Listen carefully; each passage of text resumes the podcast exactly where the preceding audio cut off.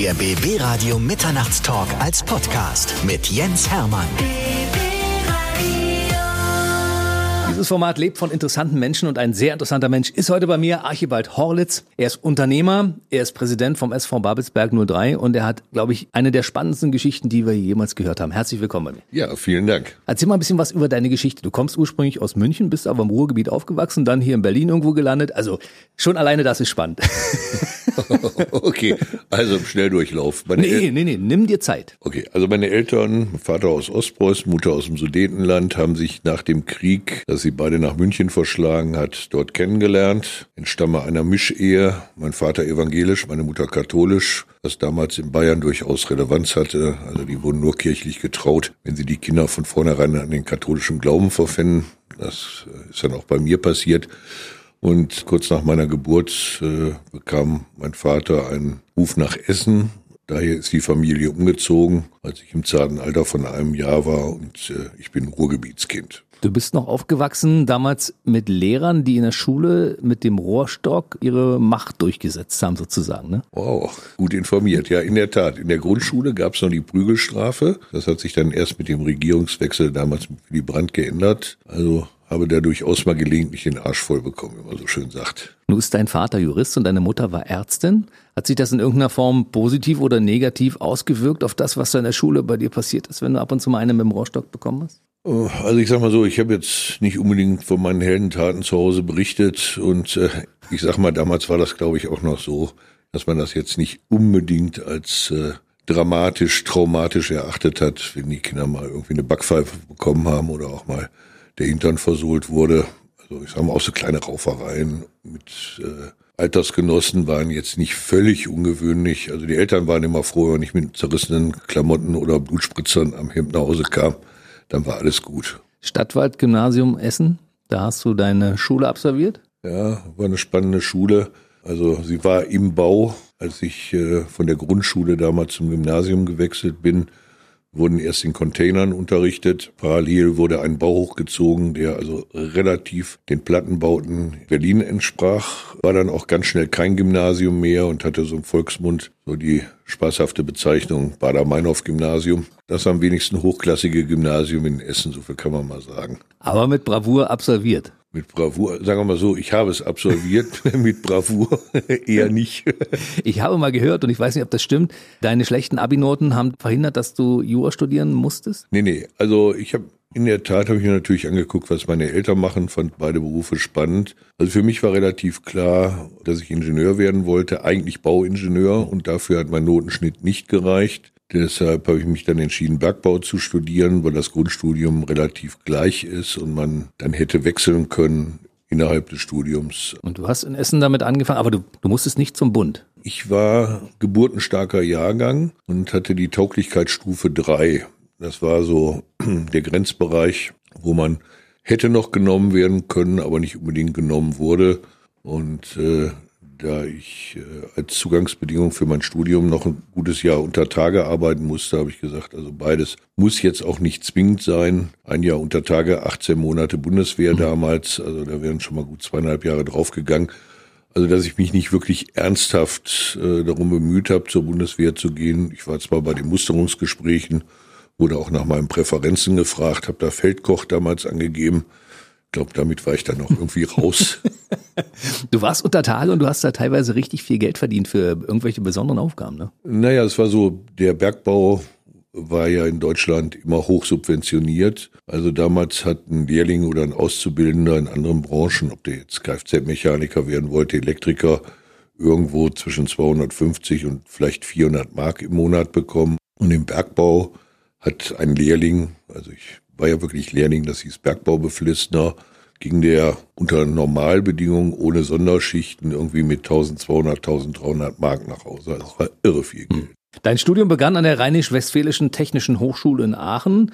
Äh, das ist so die größte Universität für technische Studiengänge in Deutschland. Und dann bist du zur TU nach Berlin gewechselt. Ja, in der Tat. Also Aachen war okay gewesen. Was wunderschön war, war die grenznahe Lage. Also direkt Holland, mhm. Belgien direkt vor der Tür.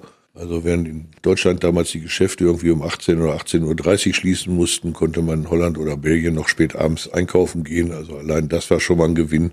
Und es war so ein gewisses Flair halt da in diesem Dreiländeردreieck. Allerdings war eben Aachen beziehungsweise die Uni extrem technisch ausgerichtet. Also man hatte so das Gefühl 95 Prozent Männer, 5 Prozent Frauen, also außer Medizinstudiengang, da sah es etwas anders aus. Und ich hatte damals eine Freundin, die in Köln studiert hat, Theaterwissenschaften. Ich hatte sowieso mal vor, die Uni zu wechseln und in Berlin gab es sowohl Bergbau wie auch Theaterwissenschaften. Das hat dann dazu geführt, dass ich dann Ende 82 nach Berlin kam. Und es gab von Hause aus schon mal ein paar mehr Frauen als in Aachen. Ja, ich meine, ich bin eigentlich monogam, also von daher war das nur bedingt interessant.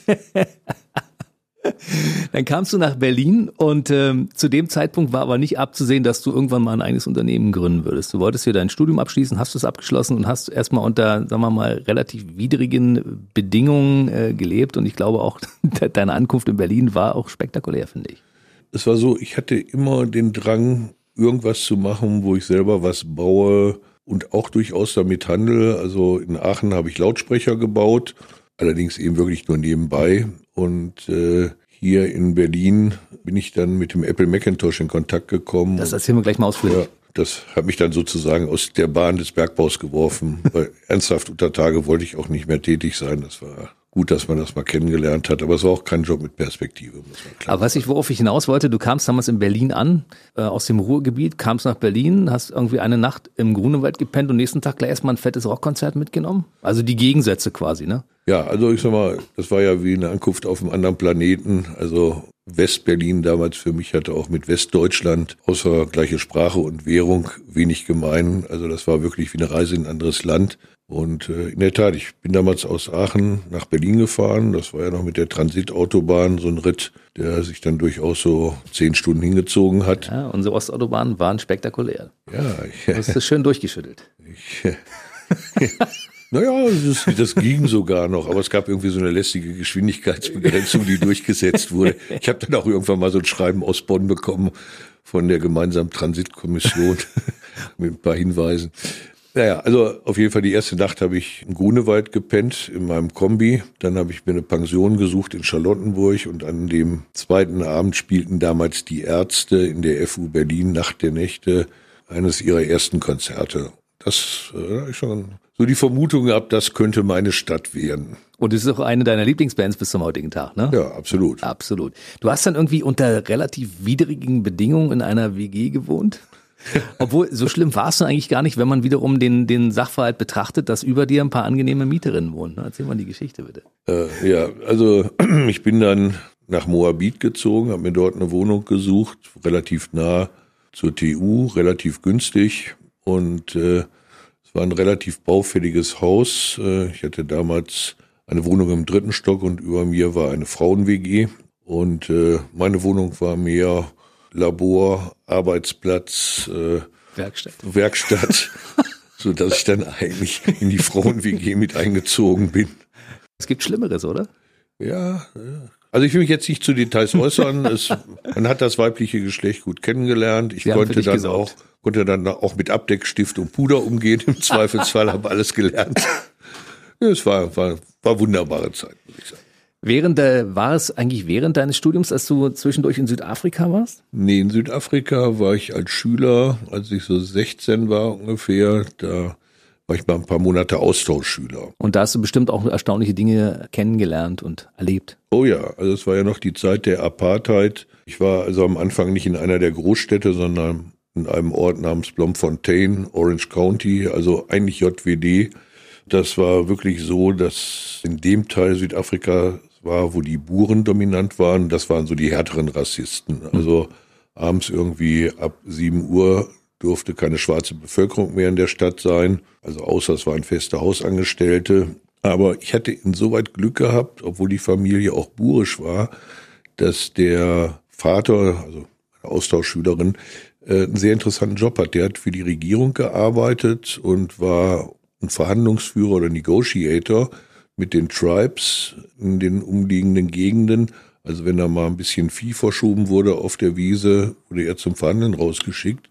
Und er sprach, glaube fast alle neun Sprachen, die in Südafrika gesprochen werden. Also hm. Zulu, Xhosa und so weiter. Also ganz ungewöhnlich dass sich überhaupt dort einer der Siedler mal die Mühe gemacht hat, äh, eine der Landessprachen zu erlernen und hatte von daher auch mental wirklich Zugang zu den Leuten. Also das hat mir wirklich eine Welt eröffnet. Trotz alledem habe ich irgendwie so nach zwei Monaten Telegramm nach Hause geschickt, schick Geld oder ich komme zurück, weil ich dann keinen Bock mehr auf Blockfontaine hatte. Und Sie haben Geld geschickt? Sie haben Geld geschickt. Musste es noch ein bisschen bleiben. Und ich bin dann so ein paar Monate so mit 16 durch Südafrika getrennt. Also das war eine tolle Zeit. Ich war damals in Johannesburg, war glaube ich einer der wenigen Verrückten, die sogar in so Veto reingegangen sind. Uh, und der hat's überlebt. Ja gut, tagsüber waren die Chancen etwas höher als nachts und hab, bin dann in Kapstadt zum Schluss gelandet und das war damals schon eine unwahrscheinlich tolle Stadt und ist es heute noch. Danach warst du aber noch ein paar Mal da. Ich war danach das nächste Mal erst wieder da mit meinen beiden älteren Söhnen 2010 zur WM. Ich habe das zwar verfolgt, was sich in Südafrika tut und habe mich auch wirklich gefreut, dass das Ganze relativ ohne Blutvergießen passiert ist. Damals der Machtwechsel mit Nelson Mandela, aber ich war danach eigentlich nicht mehr da. Dann gab es allerdings eine intensivere Phase, wo ich im 2010 zur WM da war wo ich dann auch purische Familien kennengelernt habe, natürlich dann die nächste Generation, die gesagt haben, eigentlich das Beste, was uns passieren konnte. Also habe viele positive Vibes damals mitgenommen und äh, die begeisterten Schilderungen haben dann dazu geführt, dass wir ein Jahr später mit meiner Lebenspartnerin und den gemeinsamen fünf Kindern, also drei leibliche, zwei Beutekinder, dann zu siebt äh, eine etwas ausgedehntere Tour gemacht haben, Namibia und Südafrika und äh, das war wirklich toll. Da sind wir im VW-Bus ein paar tausend Kilometer gefahren und hatten als Hörbuch Hummeldumm dabei. Ja, das habe ich in Südafrika übrigens auch gehört. Sehr ja, genau. lustig. Das war geil. Du das, fährst, du fährst lang, ja. hörst dieses Hörbuch. Die Kinder waren fasziniert gewesen. Es war Ruhe im Auto. Herrlich. Das kann man übrigens auch zwischendurch, kleine Empfehlung zwischendurch. Hummeldumm kann man immer hören. Das geht auch in Deutschland. Aber in Südafrika geht's natürlich noch viel besser. Das, was du dort in Südafrika erlebt hast, bei deinen mehreren Aufenthalten dort, das fließt auch so ein bisschen in deine Arbeit bei Babelsberg mit ein. Darüber werden wir nachher nochmal ausführlich reden. Ne? Also diese verschiedenen Nationen, die da zusammenkommen und so, das, wie das geht, das Zusammenleben zwischen Schwarz und Weiß und ähnlichen Dingen. Ja, also das war nicht nur Südafrika. Also ich hatte das Glück, meine Eltern haben sehr früh gefördert, dass ich ins Ausland gehe. Wir haben auch Verwandte in den USA. Also ich habe als junger Mensch eigentlich schon während meiner Schulzeit viel von der Welt sehen dürfen. Das finde ich ist ein absolutes Privileg. Das habe ich auch versucht, meinen Kindern wieder mit auf den Weg zu geben, denen das auch zu ermöglichen. Also Reisen bildet in jeder Beziehung. San Francisco war auch mit bei, schon als junger Mensch. Ja, genau. Also dort habe ich Verwandte in der sogenannten Bay Area hm. und war eben auch, bevor ich volljährig war, äh, schon, ich glaube, ich war damals 17 oder so das erste Mal in den USA gewesen. Unglaublich. Deshalb spricht er auch perfekt Englisch, der Archibald Horlitz. Howdy. Er ist Einer unserer Top-Unternehmer im Land und er ist Präsident vom Babelsberg 03. Und jetzt reden wir erstmal über, glaube ich, dein, könnte sagen, das wichtigste Projekt überhaupt, ne? Und zwar das Projekt Gravis. Und das begann sehr spannend mit einem Studenten aus den Staaten, der zu dir kam in deine Studenten-WG und einen besonderen Computer dabei hatte. Fast richtig, ja. Also es war auch damals noch nicht Gravis, sondern es war ein anderes Unternehmen namens HSD. HSD genau. Also ich hatte in der Tat äh, war ich damals schon so 26, 27, als ich das erste Mal mit dem Apple Macintosh in Berührung kam. Also eigentlich habe ich schon gedacht, Computer ist was für die nachfolgende Generation. Bin ja noch so mit Lochstreifen an der Uni groß geworden. Und eine der Damen hatte einen Freund, der damals in den USA studiert hat, und zwar in Stanford. Und Stanford war die Universität, an die die ersten 6000 Macs geliefert wurden, die jemals produziert wurden. Und er brachte das Gerät mit zurück und als ich dann das Gerät mit der grafischen Oberfläche, mit der Mausbedienung sah, war für mich klar, das ist absolut die Zukunft. Mhm. Ja. Also ich hatte vorher natürlich auch einen Computer, einen typischen CPM-Computer mit bernsteinfarbenem Monitor. Also wo man wirklich rumhacken musste, also jedes Bit hin und her schieben, um den Speicherplatz auszunutzen. Und hier war auf einmal was, was im Prinzip jeder Anwender, ohne dass er irgendwas wirklich lernen musste, studieren musste oder Informatiker sein musste, bedienen konnte. Dann eben das, was ich auf dem Bildschirm sah, war auch weitestgehend das, was ich im Ausdruck wiederbekommen habe. Ich konnte Grafiken einbinden. Also mir war klar, das ist es. Was mich dann sehr geschockt hat, war halt der Preis. Damals äh, kostete das Einstiegsgerät mit 128 Kilobyte und Floppy-Laufwerk, also keine Festplatte und sowas drin, 10.000 Mark. Mhm. Also unvorstellbar hoher Preis, also nur gar nichts für Studenten. Und dann kam aber zwei Monate später ein amerikanischer Studienkollege von dem Mann hier rüber. Und die hatten die Geräte in der Tat in den USA relativ günstig bekommen. Und dem konnte ich also das Gerät dann irgendwie, ich glaube, für drei, dreieinhalbtausend Mark abschwätzen und wurde dann stolzer Besitzer eines Apple Macintosh und konnte mir da wirklich einen Traum erfüllen. Warst einer der ersten in Deutschland, glaube ich, ne? Ich war relativ früh, also ich gehörte sicher zu den paar tausend, äh, die mit Mac hier angefangen haben in Deutschland, in der Tat. Und du bist dann auf die Suche gegangen nach weiteren Geräten, die man in Deutschland kriegen kann und hast welche gefunden, die man nicht hätte verkaufen können? Mm, fast. Also erstmal hatte ich dann das Gerät, fand's toll und habe aber gemerkt, mit einer reinen Floppy Disk und 128 Kilobyte Speicher ist es wegen der grafischen Oberfläche und der Anforderungen des Systems eigentlich relativ wenig. Und Apple hatte dann kurz hinterher geschossen ein Macintosh, ich glaube, die ist Macintosh Plus, der hatte dann 512 Kilobyte, also ein halbes Megabyte Speicher, immerhin die vierfache Menge. Aber diese Speicheraufrüstung kostete zweieinhalbtausend Mark. Also es war auch keine echte Speichererweiterung, sondern man hat das komplette Motherboard rausgenommen und durch ein neues ersetzt, deshalb unvergleichlich teuer. Da ich aber schon viel mit Elektronik rumgefrickelt hatte, habe ich mir gesagt, das guckst du dir jetzt erstmal an und habe festgestellt, dass es einen wesentlich günstigeren Weg gibt, die Geräte aufzurüsten, nämlich die alten Speichermodule rauslöten, neue reinlöten, die Adressierbarkeit war gegeben und der Materialpreis lag so bei 250, 280 D-Mark. Habe ich mir dann in Moabit beim Elektronikhändler meines Vertrauens, der Firma Segor, die es heute noch gibt, äh, Moabit eingekauft und habe dann angefangen an so einer Multilayer-Platine, also achtfach, acht Schichten in dieser Platine mhm. drin, vorsichtig rumzulöten und es funktionierte und damals hatte ich noch mit Handel und sowas wenig im Sinn, also dann sprach sich das rum, dann kam, also man war ja ganz schnell so eine kleine Community in Berlin, wer Mac hatte, das sprach sich rum, man telefonierte miteinander oder traf sich mal. Und dann habe ich also einige Geräte umgebaut. Aufgerüstet? Äh, aufgerüstet sozusagen. Dann auch einen fairen Preis genommen, also 400 Mark bei 250 Mark Materialeinsatz. Und das waren immerhin so zwei Stunden Arbeit oder drei, war das okay.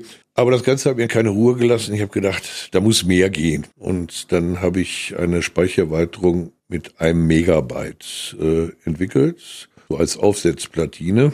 Und das war für damalige Verhältnisse eine irre Speichermenge, weil wer sich noch an die DOS-Zeiten zurückerinnert, war die maximal adressierbare Speichermenge 640 Kilobyte, also deutlich weniger als ein Megabyte. Und es gab den berühmten Spruch von Bill Gates, niemals wird die Menschheit mehr als 640 Kilobyte Speicher benötigen. Das steht auch in dem Gravis Flex Store, wenn man die Rollos runterlässt, immer noch auf einem der Rollos draufgedruckt, dieser Spruch. Und diese Speichererweiterung kostet vom Materialpreis, naja, ungefähr 800 Mark, aber da habe ich dann 4000 Mark als Verkaufspreis genommen, also eine sehr hohe Spanne, weil das war was für den absoluten Profibereich. Also es gab schon früh Leute, die zum Beispiel Zeichentrick-Animationen auf Mac gemacht haben, der war dafür perfekt geeignet, halt das Freizeichnen mit der Maus und auch mit dem Stift. Das Ding hat sich irre verkauft. Diese Speichererweiterung war auch der einzige auf der Welt, wo es die gab, zumindest fürs erste Jahr oder die ersten anderthalb. Dann habe ich gemerkt, also meine Fresse, wenn du im Monat auf einen Umsatz von 100.000 Mark kommst mit einer Marge von 50, 60 Prozent, also das geht. Also wohnte immer noch in meiner Studentenbude im Moabit. In der Frauen-WG? Genau, also weil unten, das sah dann mittlerweile wie so ein Computeroperationssaal aus, weil die ganzen Geräte so auf dem alten Doppelbett gestapelt mhm. nebeneinander, die abgearbeitet werden mussten. Ja, und dann habe ich zum ersten Mal mich wirklich mit dem Gedanken getragen, eine Firma aufzumachen. Habe mir allerdings erstmal nur einen Gewerbeschein geholt. Und dann wurde ich gefragt, was ich denn da mache. Und habe ich gesagt, na, Hardware, Software, Dokumentation. Und daher kam der Name HSD, den ich dann anderthalb Jahre später für die erste GmbH-Gründung genommen habe. Um jetzt mal auf deine Frage zurückzukommen, Geräte gekauft in Deutschland, die sonst nicht zu gebrauchen waren. Das war dann schon die nächste Geschäftsidee, die ich hatte. Es kam dann so anderthalb Jahre nachdem der Mac eingeführt wurde, der erste Laserdrucker mit PostScript auf den Markt. Also ein Quantensprung, sage ich mal, in der Drucktechnologie, das was heute immer noch der Standard ist. Und auf einmal konnte man Ausdrucke machen, also die besser aussahen als normaler Zeitungsdruck. Man konnte wirklich Grafik mit einbinden. Man konnte wirklich Zeichen setzen. Deshalb hat das ja auch die ganze Druckindustrie sozusagen umgekrempelt, diese Geschichte. Und dieser Laserdrucker kostete damals 30.000 Mark, also wirklich äh, so viel wie ein sehr gut ausgestatteter Mittelklassewagen, also richtig viel Holz. Wollte das Gerät aber haben und habe mir dann folgende Geschäftsidee überlegt, dass ich Macs, also die reinen Computer an Kommilitonen vermiete, damit sie dort ihre Studien beziehungsweise Diplomarbeiten draufschreiben und dann auf dem Laserdrucker ausdrucken mhm. können. Und es war relativ schnell klar, dass auch die äußere Form die Note natürlich mit beeinflusst und äh, von daher machte das Ganze Sinn. Ich habe an dem Verleih wenig verdient, sondern am Ausdruck. Habe dann immer die Frage noch ein Exemplar vielleicht für die Großeltern, die dann Studium mitgesponsert haben. jede, jede Diplomarbeit mit mehr als 100 Seiten waren so ein bisschen Jackpot-mäßig gewesen. Ja, und dann brauchte ich auf einmal Macs und die waren ja auch nicht billig und ich hatte aber mittlerweile einen guten Draht zu Apple Deutschland gehabt, weil diese vier Megabyte Speichererweiterung fand natürlich auch dort Beachtung und Interesse. Und ich hatte bei der Gelegenheit eine Zusammenarbeit mit einem amerikanischen Ingenieur namens Steve Beck, weil am ROM musste auch noch ein bisschen was rumgepatcht werden, um die vier Megabyte adressieren zu können. Und der hatte herausgefunden, dass der Mac damals schon farbfähig war und auch die ganzen ROM-Routinen da waren. Und ich habe dann wiederum, weil ich gerne rumfrickel, dann einen Farbmonitor extern angeschlossen an den Mac habe das damals auf der letzten Hannover Messe, bevor sie in Cebit umbenannt wurde, dann auf dem Apple-Stand gezeigt. Da wurde sofort Platz freigeräumt. Also heute unvorstellbar nach dem Motto, stell mal hin das Ding. Ja, und dann kam ich halt so mit Apple-Leuten ins Gespräch und der Leiter der Technik sagte mir, dass er im Keller in München da irgendwelche 20 Macs rumstehen hat aus der Markteinführung, die leider ein 110 Volt Netzteil haben, was nicht umstellbar war auf 220 Volt. Da habe ich gedacht, ja, das ist ja schade. Da habe ich gesagt, okay, kaufe ich euch ab. Ich brauche ja sowieso Ersatzteile, wohl wissend, dass man, ich sag mal, mit 20, 30 Mark Aufwand das natürlich auf 220 Volt umrüsten kann, indem man nämlich einfach so Drehkehrt-Trafo intern davor patscht und in dem Gerät war genügend Platz gewesen. Also hatte ich dann auf einmal eine Armada von 20 Rechnern, die ich verleihen konnte, für einen relativ schmalen Kurs bekommen können. Das ist eben die Geschichte mit den sogenannten nicht verkäuflichen Macs. Und reich geworden, in Anführungszeichen, bist du aber durch den Ausdruck der Studienarbeiten. Also ich habe natürlich nach wie vor die Speichererweiterung verkauft, aber ich sage mal, das Businessmodell fußte darauf, dass man eben pro Ausdruckseite, glaube ich, irgendwie zwischen einer Mark und einer Mark 50 genommen hat. Das war so ein bisschen abhängig hm. von der Stückzahl, die ausgedruckt wurde. Du bist dann zur Bank gegangen und hast einen Businessplan vorgelegt, der natürlich auf diesen Gerätschaften ausgedruckt war und so imponierend aussah für die Bankleute, dass die gesagt haben, mal logisch kriegt ihr einen Kredit. Ich habe natürlich gar nichts ausgedruckt, sondern ich hatte damals mit dem Vorläufer von Excel mit Multiplan einen Businessplan erstellt. Bin ja heute noch absoluter Excel-Spezialist und die bagge auch gerne Excel-Spreadsheets und das Ganze war so ausgelegt, dass egal welche Auslastung da war, die Firma immer profitabel war. Bin dann damals zur Deutschen Bank Filiale am Bayerischen Platz gegangen und wollte mir eigentlich nur den Laserdrucker finanzieren lassen. Und dann brachte ich den Computer mit in so einer Tasche, baute den da auf mit Tastatur und Maus und dann stand zum Schluss die ganze Filiale so gefühlt 15 Leute hinter mir und gucken fasziniert auf meine Hand, wie ich die Maus hin und her geschoben habe und auf den Bildschirm. Und das war damals noch eine Zeit, wo ich gefragt, ja, wie viel Geld brauchen Sie denn? Ich wollte ja eigentlich 30 haben. Da habe ich gesagt, scheint gut zu laufen. Ich sage 50.000. Ja, kein Problem. Dann kommen Sie doch mit in die Schalterhalle, machen wir direkt das Konto auf, können Sie sozusagen direkt mitnehmen. Also nichts hier mit Basel 1, 2, 3 und 4. Und äh, Deutsche Bank ist Hausbank geblieben, geworden, bis ich äh, Gravis verkauft habe, also bis 2012. Also war auch für die Deutsche Bank sicher gutes eine Geschäft. schlechte Entscheidung, ja. Und vermutlich warst du dann noch einer der ersten Apple-Händler in Deutschland, oder? Überhaupt nicht. Also Nee? diese ganze Zeit, während ich die Macs verliehen habe, während ich Speichererweiterungen gebaut habe, später auch noch Festplatten nachgerüstet, eingebaut, dafür war der Mac ja auch nicht vorgesehen, gab es vier Apple-Händler in Berlin. Der bekannteste Pandasoft, der auch einen sehr schönen Katalog gemacht hat, der auch meine Speichererweiterung, die 4 Megabyte Speichererweiterung vertrieben hat. Und dann gab es noch eine Firma Runo, eine Firma Minov, ich glaube Minov existiert heute noch. Oder die erste GmbH wurde gegründet 86, weil immer mehr Leute kamen zu mir und haben gesagt, kann ich nicht bei dir einen Mac kaufen? Ich habe gesagt, nee, ich handle mit dem Zeug nicht. Also ich helfe dir gerne, ich schule dich, ich baue die auch gerne um. Da ich aber dann Apple kannte, habe ich gedacht, okay, rufst du mal an und äh, dann den damaligen Geschäftsführer Gerd Jörg gefragt. Ich sag, wie ist denn das? Hier rufen laufen Kunden an, die wollen bei mir Mac kaufen. Wie funktioniert das? Ja, kein Problem. Schick sofort einen Händlervertrag raus. Also auch damals äh, eben ganz andere Zeiten. Und dann wurde die HSD GmbH gegründet. Wie gesagt, vorher war das nur ein Gewerbeschein. Und äh, erste Ladengeschäft angemietet, Altmoabit, also auch jetzt nicht gerade die Laufgegend, die perfekte.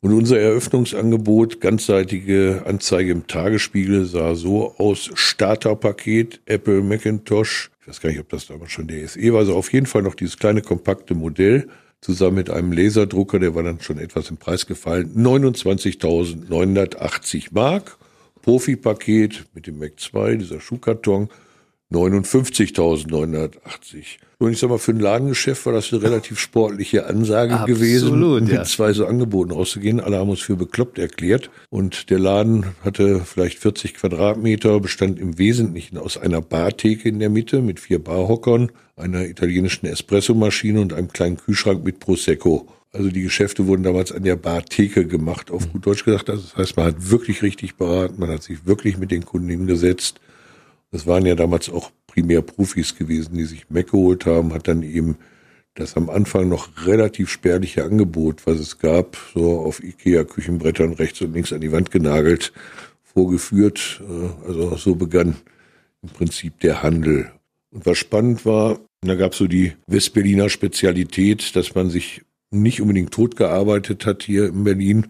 Es gab ja jede Menge Berlin-Subventionen, die ich übrigens nie außer denen, die man zwanghaft annehmen musste, in Anspruch genommen habe. Und wir haben damals wirklich durchgezogen, die Crew, zehn, zwölf Stunden am Tag. Ich hatte immer so das Gefühl, hier der klassische Apple-Händler, also Panassoff wirklich mal außen vor, weil die haben wirklich einen tollen Job gemacht, steht so auf, frühstückt in Ruhe, geht dann eine Stunde oder zwei ins Geschäft, verkauft ein Gerät, geht dann auf den Golfplatz. Und wenn am Nachmittag schlechtes Wetter ist, guckt er nochmal in die Firma rein. Also wir hatten auf jeden Fall innerhalb von sechs Monaten 50 Prozent Marktanteil in Berlin. Also das ging wirklich klack, klack. Von deinen äh, teuren Eröffnungsangeboten gingen auch einige und eine oh ganze ja, Menge sogar oh weg. Ja, ne? Oh ja. Also es hat sich durch den Preis niemand abschrecken lassen, weil sie wussten, für, für Profi-Qualität muss man auch ordentlich Geld ausgeben. Na gut, das wäre so, wie wenn ich in, im Autobereich in, als Porsche-Händler gestartet wäre. Ja. Der hätte auch keiner erwartet, dass man Angebote irgendwie im Bereich 10.000, 20.000 Mark macht, sondern eben auch in der entsprechenden Preisklasse ist. Ihr habt aber hart geackert? Ja, vor allen Dingen, das Ganze lief eben wirklich, wirklich gut an. Wir waren ganz schnell im zweistelligen Millionen Umsatzbereich. Damals wurde viel Geschäft gemacht mit der öffentlichen Hand hier in Berlin. Und ich weiß, wir waren so 92, 93 waren wir so kurz vor der 50 Millionen Mark Umsatzgrenze gewesen. Ich will auf eine Geschichte hinaus. Du hast mal in deinem Laden gesessen, ich, um darauf mal hinzukommen, dass du so ein fleißiger Typ warst, in einem Ladengeschäft, was, sagen wir mal, relativ noch nicht so besonders ausgestattet war und du bist fast im Winter an einer Scheibe festgefroren, hast es gar nicht gemerkt, weil du so fixiert warst auf deiner Arbeit. Ja, festgefroren nicht. Also ich saß vielleicht zwei Meter von der Scheibe weg und es war einer dieser klirrend kalten Winter in den 80er Jahren gewesen. Und ich habe da wirklich bis nachts um zwei gesessen, ein bisschen rumprogrammiert gemacht und dann merkte ich auf einmal, ich kann meinen rechten Arm nicht mehr bewegen oder so richtig. Und da habe ich wirklich gemerkt, der war eiskalt. Also es war so eine dünne Scheibe und das war genau das erste Ladenlokal, was wir in Altmoabit aufgemacht hatten. Das hatte so bodentiefe Fenster, war aber so dünn Glas. Und da hast du gefroren. Archibald Horlitz ist bei mir einer der Top-Unternehmer und Gründer von Gravis. Vielleicht kannst du Gravis mal so ein bisschen in Zahlen zusammenfassen. Wann genau wurde das gegründet? Dann hattest du es bis zu einem bestimmten Zeitpunkt, hast es verkauft, hast es wieder erworben und noch weiter ausgebaut. Also Vielleicht noch mal zu den handelnden Personen, weil das war nicht alles Archibald Horlitz. Ich hatte sehr früh, eigentlich schon beim Start der HSD und vorher, jemanden kennengelernt namens Wilfried Gast, der damals auch Student war, der damals zu einem Praktikum in die USA gegangen ist, sich dort auch um Zubehörteile gekümmert hat und der auch Mitgründungsgesellschafter der HSD war unter anderem, mit dem ich heute noch gemeinsam im Vorstand der Solutions AG, nämlich der ehemaligen Gravis AG bin. Die haben wir nämlich nie verkauft, die Holding. Und 1993 kam Martin Wuppermann als CFO dazu. Also sehr spät, wie ich mal spaßeshalber gesagt habe, jetzt rückblickend. Also das sind die drei Leute, die HSD-Gravis sozusagen groß gemacht haben. Wir sind dann sehr schnell Drittelpartner geworden, weil das war eine gute Konstellation, muss ich sagen. Ja, Gravis. Also, ähm, am Anfang gab es das Systemhaus HSD, über das wir gerade gesprochen haben. Und wir haben gesehen, in den USA wird eben doch das meiste Zubehör entwickelt und damals auch sogar noch produziert in den 80er Jahren. Und wir haben gesagt, wenn wir uns abheben wollen von anderen Apple-Händlern, müssen wir gucken, dass wir ein breites Sortiment an Zubehör haben. Wir haben teilweise selber Sachen entwickelt. Wir haben teilweise Hardware genommen, die für andere Betriebssysteme oder andere Rechnerwelten vorgesehen waren, haben Treiber dafür geschrieben oder schreiben lassen. Und wir haben eben auch das Standardsortiment, sofern es keine eingefahrene Distribution dafür gab, selber importiert. Und dafür haben wir eine GmbH namens Gravis gegründet. Die Namensidee stammt übrigens von dem Kollegen Wilfried Gast, der eine gesunde humanistische Ausbildung hat. Es kommt nämlich aus dem Griechischen, der Gravis, Betonungszeichen, so ähnlich wie der Accent aigu oder Accent circumflex im Französischen. Und wenn man die allererste Werbung von Gravis sieht, war auch immer so ein komischer Schweif oberhalb des Namens. Mhm. Das war genau das Betonungszeichen. Mhm. Also kommt von Gravität, schwer, betont und so weiter. Also das vielleicht nur zur Namensgeschichte. wir haben das Unternehmen in Dreieich bei Frankfurt damals angesiedelt, weil wir die Ware im Regelfall mit dem Flugzeug über den Frankfurter Airport aus den USA geholt haben. Und es gab damals dann schon einige Nachfrage nach den Produkten, die importiert wurden, wo dann eigentlich bei dem reinen Importeur Gravis angerufen wurde. Und dann haben wir gesagt, okay, und damit Geschäft machen können, warum nicht? Und haben damals einen Versandhandel aufgemacht. Also wohlgemerkt richtiger Versandhandel. Damals gab es das Internet noch, na, Internet gab schon, aber das World Wide Web noch nicht. Wir reden immer noch von den 80er Jahren. Das heißt, es wurden noch wirklich Kataloge gedruckt. Der Gravis-Katalog mit eben spannendem Zubehör, Software, Hardware und so weiter für den Mac. Wir waren auch einmal auf der Cebit, äh, haben dort, was noch, 50.000 Kataloge verteilt, fanden wir damals eine enorme Zahl. Ist es ja. Und als wir dann den Tipp bekommen haben von Apple, dass Apple auch in das preiswerte Marktsegment oder relativ preiswerte einsteigen will, nämlich in die 2000 Marksklasse, haben wir überlegt, dass wir mit dem Systemhaus HSD nicht funktionieren, weil das doch mehr beratungsorientiert ist. Wir brauchen eher Ladengeschäfte und keine Büros und haben dann überlegt, welchen Namen wir dafür nehmen. Haben erst überlegt, ob wir das an HSD anlehnen, heißt die direkt war mal ein Name, der uns äh, da möglich erschien. Aber wir haben gesagt, Mensch, Gravis ist eigentlich schon bundesweit irgendwo eingeführt und jeder, der mit Mac was zu tun hat, kennt irgendwie den Namen Gravis und deshalb haben wir den Namen Gravis eben auf die Ladenkette genommen, ist auch die gleiche GmbH. Und die ersten Ladengeschäfte entstanden 1991, drei, vier Jahre nachdem die Gravis GmbH eigentlich gegründet war. Mittlerweile großes Unternehmen mit vielen, vielen hundert Mitarbeitern. Ja, also wir haben damals zwei Testfilialen gebaut. Eine in der Martin-Luther-Straße in Berlin-Schöneberg. Also eigentlich auch keine klassische Laufgegend, aber eben relativ preiswerte Miete und in Hamburg in der Grindelallee. Und haben dann geschaut, ob das Konzept funktioniert. Also das war genau das krasse Gegenteil zum Systemhaus. Systemhaus war so der Klassiker, vorne eine gut aus sehende Empfangsdame, Rolf Benz Sofa in Schwarz, ein bisschen Kunst an der Wand, ein Stahlregale aus dem Baumarkt, ein Tresen oben in der Küchenarbeitsplatte von Ikea drauf. Also die Härte war, wenn man sich das jetzt mal rückwirkend überlegt, da wurde auch geraucht im Laden. Da standen voller Aschenbecher mit dem Kunden zusammen wurde einer geschmückt, so Anfang der 90er Jahre. Und wir haben ihm wirklich gezeigt, wir sparen an allem, um günstig zu sein. Also war hier nichts mit Ausstellung und sonst was. Die Geräte waren verpackt in den Regalen. Also man musste sich auf die Beratung verlassen. Was wir allerdings sofort anders gemacht haben als die anderen Ketten und auch als die meisten Apple-Länder, die dann vorsichtig in dieses Segment eingestiegen sind, in jedem Graves-Laden gab es mindestens einen eher zwei Apple-zertifizierte Techniker. Also das heißt, wir haben von vornherein sehr stark den Service-Aspekt hochgehalten, haben geguckt, dass man nicht nur bei uns kauft, sondern wiederkommen kann, wenn man mal ein Problemchen hat, wenn man eine Speichererweiterung braucht etc. Und das hat für viel Kundenbindung gesorgt und äh, als wir dann Gravis verkauft haben, waren wir ungefähr so 800 Mitarbeiter und davon gut 200 Apple-zertifizierte Techniker, also ungefähr ein Viertel der Belegschaft. Du hast irgendwann mal gesagt, wir kommen gleich nochmal auf den Verkauf zu sprechen, du hast irgendwann mal gesagt, wann immer ein Arbeitnehmer das Unternehmen verlässt,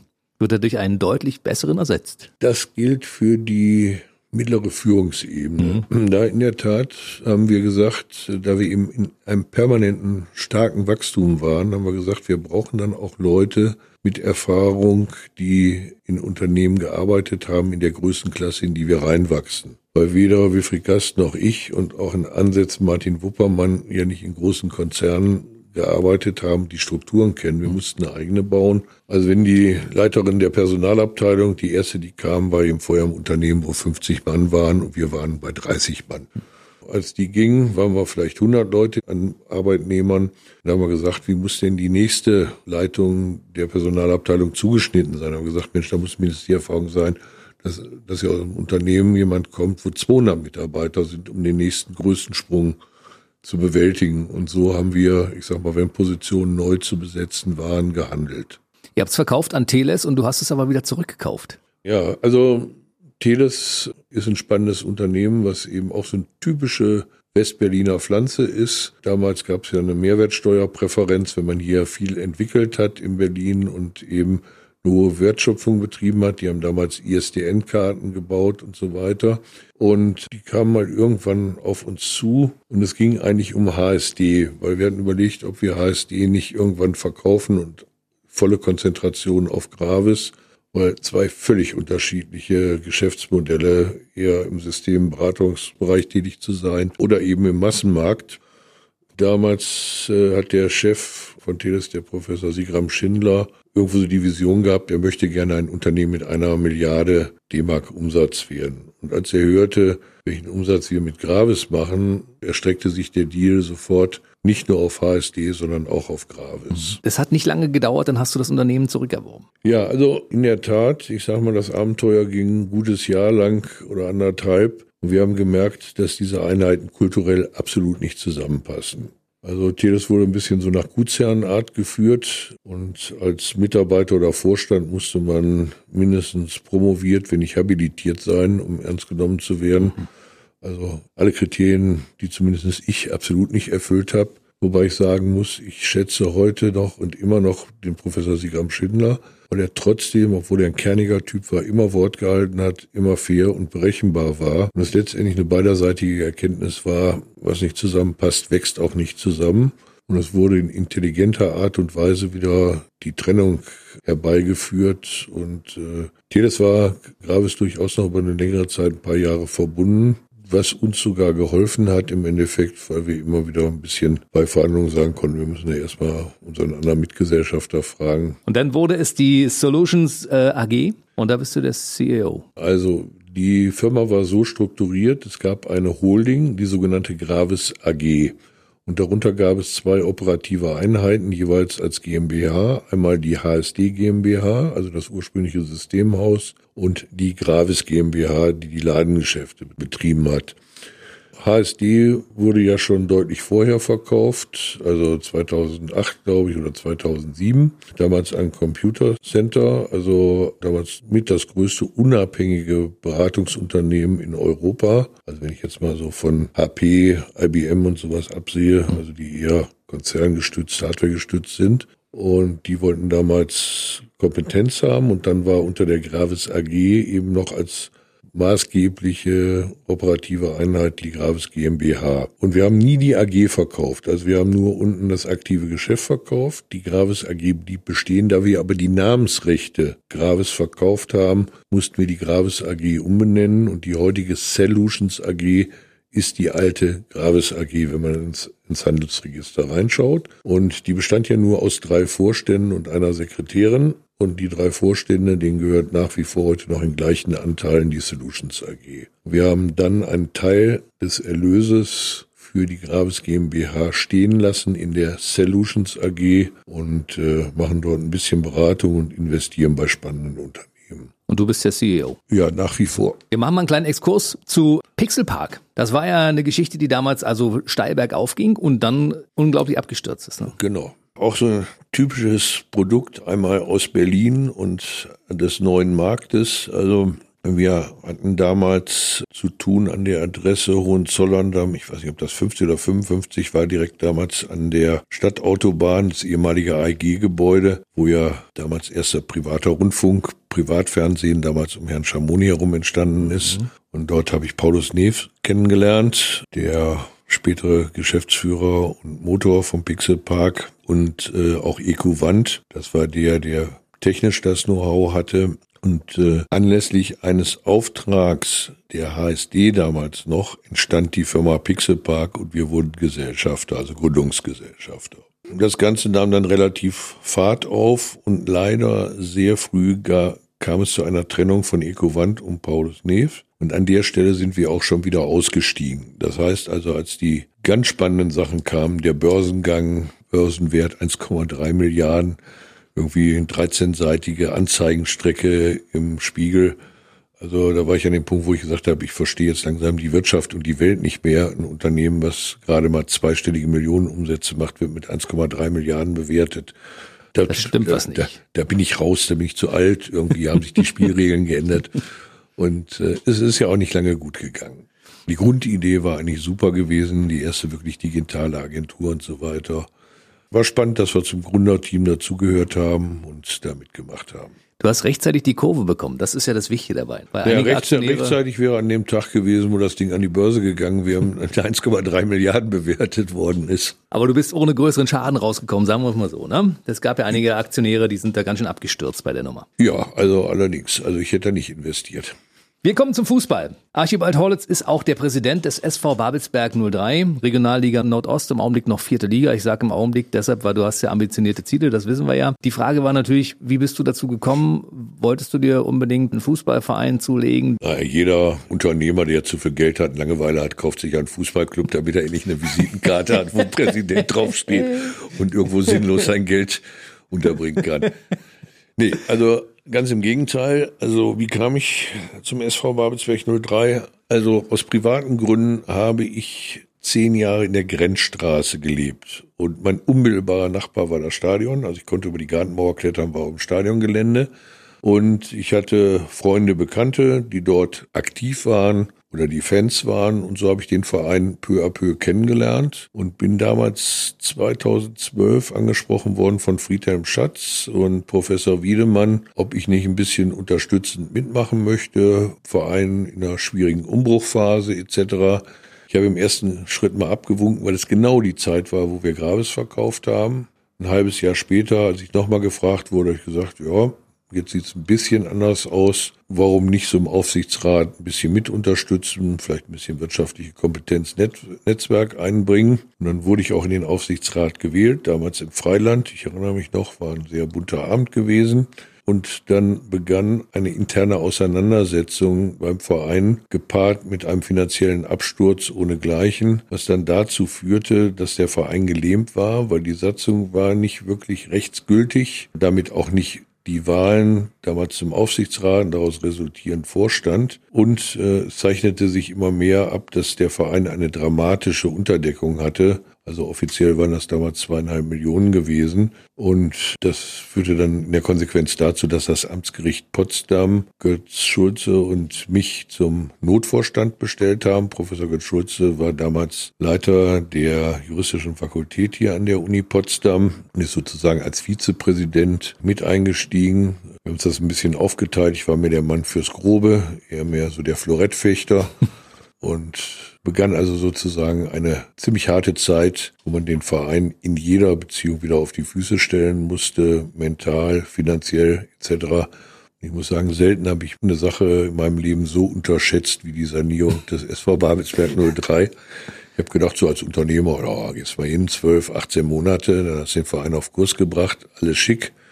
Und dann hat man erstmal festgestellt, ein Verein ist kein Unternehmen. Unternehmen setzt sich die Geschäftsleitung hin, von mir aus auch eine ganze Woche und brütet aus und diskutiert, was man macht. Und dann gibt's aber den, das klare Go und dann werden Sachen umgesetzt. Nicht so im Verein. Also jedes Vereinsmitglied zwei Meinungen, wenn ich jetzt mal ganz bösartig bin, also ein vielstimmiger Chor von Meinungen und Ideen. Und was ich völlig unterschätzt habe, war der politische Einfluss. Weil das Stadion gehört ja der Stadt Potsdam, wenngleich auch der Verein selber das Stadion in Erbbaupacht 25 Jahre hat. Aber Politik mischt halt an allen Ecken und Enden mit. Am Anfang wurde mir in der Tat auch so ein bisschen unterstellt, so nach dem Motto, oh, da kommt einer aus dem Westen, der will mal hier schick eine Visitenkarte mit Präsident haben und sich hier im Osten eines Fußballvereins bemächtigen. Und das hat mir die Sache nicht unbedingt leichter gemacht, wobei ich sagen muss, ich bin eigentlich mit von Fanseite und von den Beteiligten von vielen mit offenen Armen aufgenommen worden. Und äh, das Ganze hat eben dazu geführt, dass das Ganze eher gut vier Jahre gedauert hat, den einen oder anderthalb Jahre. Und je tiefer man gegraben hat, umso größer wurde das Schlamassel, was man gesehen hat. Das waren dann eher knapp fünf Millionen als zweieinhalb Millionen, weil man wirklich alle Verbindlichkeiten mal aufaddiert hat. Man hatte eine Bank, mit der man verhandeln musste. Man hatte die Stadt, mit der man verhandeln musste. Wobei ich sagen muss, nach so zwei Jahren nachdem man sich schon so vor laufenden Kameras schon fast angebrüllt hat, äh, gab es dann relativ schnell dann doch ein tiefes wechselseitiges Verständnis. Damals noch mit dem Oberbürgermeister Jakobs, gefolgt dann auch mit Mike Schubert, mhm. wo beiden Seiten klar war, man muss extrem konstruktiv miteinander umgehen. Wenn man diesen Standort Kalibknecht-Stadion auf Dauer erhalten will, wenn man auch eine Mannschaft hier in Potsdam haben möchte, die Regionalliga oder vielleicht mal irgendwann eine Klasse drüber spielt, und das hat es dann zum Schluss relativ entspannt. Man sagt ja, Archibald Horlitz hat drei große Leidenschaften. Zum einen ist es Skifahren, zum anderen ist es Schachspielen und zum dritten ist es der Fußball. Und dementsprechend ähm, könnte man sagen, auch in diesem Bereich so ein bisschen Hobby zum Beruf gemacht? Also Skifahren äh, hat so langsam aufgehört. Ich bin jetzt 62, ich glaube, das letzte Mal habe ich vor vier Jahren Ski gefahren. Schach spiele ich immer noch regelmäßig. Fußball, nee, Fußball war nie wirklich meine Leidenschaft gewesen. Also ich habe natürlich wie jeder Junge im Ruhrgebiet auch ein bisschen rumgekickt, aber ich bin kein Fußballfanatiker. Also die Sportart, die ich persönlich betrieben habe, war neben Schach, was man durchaus als Sport bezeichnen kann, eher Tischtennis gewesen. Natürlich habe ich mich für Fußball interessiert, Bundesliga-Ergebnisse und ich äh, war natürlich auch in dem einen oder anderen Stadion, habe mir Spiele angeguckt oder wenn Länderspiele waren, aber ich war jetzt nicht ein Hardcore-Fußball-Fan. Aber es gibt ja für dich so einen, so einen persönlichen Fünf-Jahr-Plan. Du hast gesagt, also das Projekt Babelsberg 03 schafft man ja nicht in diesem kurzen Zeitraum, den ich ursprünglich äh, veranschlagt habe. Das geht nicht. Also ich bleibe auf jeden Fall so lange, bis das läuft. Und du hast ja gesagt, also ambitioniertes Ziel, raus aus der vierten Liga, dritte Liga kann es durchaus sein. Und der erste Schritt ist zum Beispiel einen neuen Trikotsponsor zu besorgen, das Studio Babelsberg. Das ist ja wahrscheinlich auch eine deiner Initiativen. Also da will ich mich nicht mit falschen Federn schmücken. Also die Idee, die Filmstudios in Babelsberg anzusprechen, war mein Vorstandskollege Christian Kreis, der in seinem realen Leben bei der ILB tätig ist. Natürlich standen die Filmstudios immer ganz oben auf der Liste der Wunschpartner, weil es natürlich die Institution in Babelsberg ist mit internationalem Ruf, mit einer ungemeinen Ausstrahlung. Aber ich vielleicht nochmal einen Schritt zurückgehen darf. Also als die Sanierung vorbei war, war so ein Jahr so eine Art Zwischending. Alle waren ziemlich ausgebrannt. Und äh, ich habe dann auch irgendwann mal erklärt, dass ich nicht ewig die Position hier, bei uns heißt es ja nicht Präsident, sondern eigentlich Vorstandsvorsitzender des Vereins übernehmen will. Und dann wurde bei der letzten Mitgliederversammlung wurden die Gremien ja wirklich neu aufgestellt. Neun Mitglieder im Aufsichtsrat, sechs beziehungsweise sieben im Vorstand. Also wirklich eine breite Front. Und diese Gremien haben mal wirklich, nachdem dann so Mund abwischen, Schweiß abwischen, Sanierung geschafft, nachdem das vorbei war, nochmal gesagt, wo will der Verein eigentlich hin, wo soll er sich positionieren? Wir sehen ganz klar, es ist grundsätzlich das Potenzial da, auch in der dritten Liga, wenn man es nicht wieder finanziell übertreibt, zu spielen. Und das ist sicher auch der allgemeine Wunsch, aber eben nicht um den Preis irgendeines Risikos. Wir wissen, dass das ein Plan ist, für den man auch einen langen Atem haben muss. Was geht nicht innerhalb von zwölf Monaten. Auch das wird wieder bestimmt drei, vielleicht vier Jahre dauern, bis man realistisch äh, in der dritten Liga angekommen ist. Aber du hast dir dieses Ziel gestellt und äh, du möchtest daran arbeiten, dass es auch tatsächlich am Ende auch klappt. Ich würde gerne das Projekt begleiten, nicht unbedingt auf Dauer als Präsident, wenn der opportune Zeitpunkt da ist ich hatte gehofft, er ist da durch Corona sieht jetzt im Moment ein bisschen anders aus. Also da, das ist nicht der Zeitpunkt, wo man sich unbedingt zurückzieht, sondern sich eher nochmal nach vorne stellt.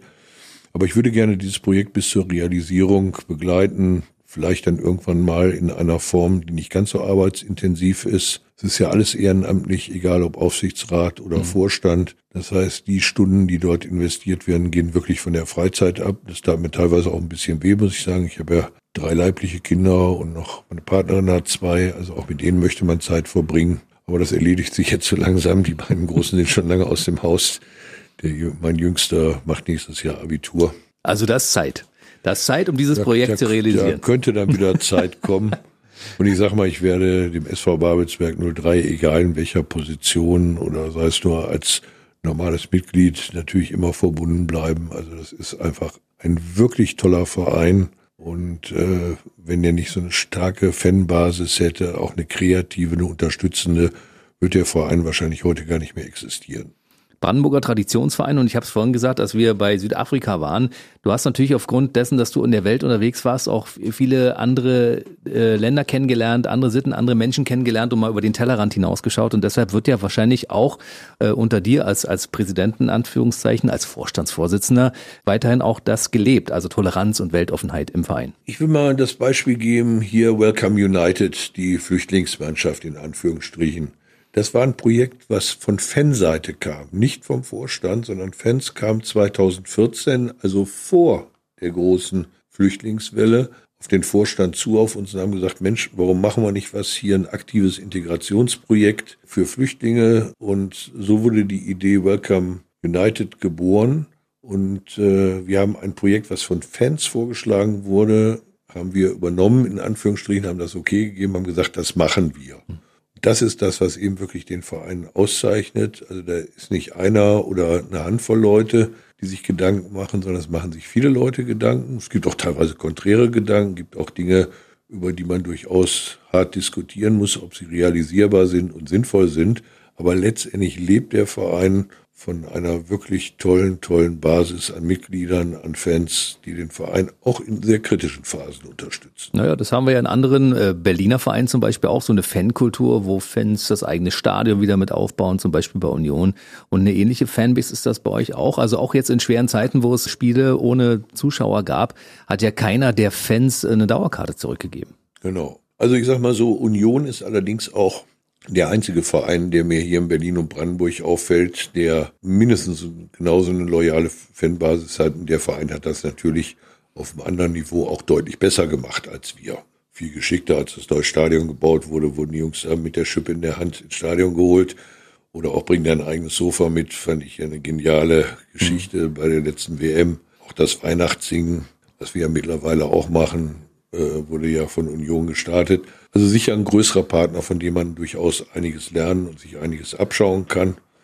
Wobei, ich sage mal, was die Aktivität der FED selber, auch die Bereitschaft, sich politisch zu engagieren angeht, liegt wiederum Babelsberg ganz weit vorne. Gut, dann äh, frage ich mal, erklärt das Ziel, wie sieht's aus, also in den nächsten Jahren, was hast du dir vorgenommen mit dem Verein? Also wir wollen jedes Jahr besser werden, finanziell, sportlich und sicher, ich sage mal perspektivisch in zwei, drei, vier Jahren auch die dritte Liga erreichen. Aber nicht, aber nicht um nur um äh, der Sache wegen, wir müssen unbedingt dritte Liga spielen, sondern es muss wirklich passen. Also lieber spielen wir relativ dauerhaft Regionalliga und wissen, der Verein ist stabil, als dass wir unter erhöhten Risiken ein Abenteuer dritte Liga suchen. Aber schön wäre ja zurück in den bezahlten Fußball zu kommen. Gut, das ist in der vierten Liga eigentlich auch schon bezahlter Fußball. Also wer davon träumt, dass da Amateure für 100 Euro Kostenersatz spielen, der weiß nicht, wie die Welt tickt. Also selbst da werden ja Gehälter gezahlt von mehreren tausend Euro pro Mann und Monat. Ist halt so, mit der dritten Liga hat man zum ersten Mal eben bundesweite Präsenz. Das ist der das größte damit, genau. Unterschied. Also wirklich die Sichtbarkeit steigt. Man partizipiert zum ersten Mal wirklich auch an Fernsehgeldern und solchen Dingen. Also es ist in der Tat ein Sprung ins Profilager. Die vierte Liga ist halt so eine Todeszone. Sie ist nicht wirklich Amateur, das ist vielleicht Oberliga und selbst da gibt es schon Tendenzen, dass Geld da auch eine große Rolle spielt. Aber die, die vierte Liga ist eigentlich eine relative Todeszone, so gesehen. Also als Unternehmer geht es auch weiter. Solutions AG ja. läuft. Ja, also. Babelsberg ich, läuft. Also ich sag mal so, alles in einem Umfang, der für mich beherrschbar ist und auch mein Privatleben oder mein soziales Leben nicht zu sehr einschränkt, immer mal mit Ups and Downs. So gesehen bin ich da sehr zufrieden. So, also für alle, die dich verfolgen möchten, du bist ja mittlerweile auch in den sozialen äh, Medien vertreten, bei Twitter zum Beispiel. Ja, gelegentlich tweete ich auch mal, bin auch bei Facebook äh, durchaus zu kriegen. At Archie-Horlitz, bei Facebook, bei Instagram ist er auch zu finden. Also wer dir folgen möchte, kann das durchaus tun.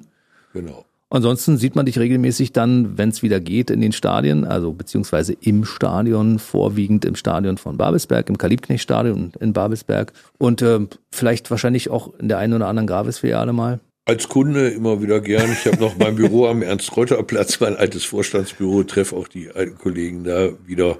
Aber ich sag mal, größer ist die Chance, mich hier im Stadion zu treffen. Wunderbar. Wer ihn persönlich treffen möchte, kommt ins Stadion. Ansonsten verfolgt er ihn in den sozialen Medien. Archibald Horlitz war heute bei mir. Es hat mich sehr gefreut, dass du da warst, dass du die Zeit genommen hast, mal ausführlich über deine wirklich interessante Geschichte zu reden. Ja, dann sage ich nur äh, herzlichen Dank und dann hoffentlich bis zum nächsten Mal mit weiteren spannenden Stories. Ja, dann bis zum Teil zwei. Alles klar, danke. Ciao. Ciao. Der BB Radio Mitternachtstalk. Jede Nacht ab 0 Uhr. Und der neueste Podcast jeden Mittwoch.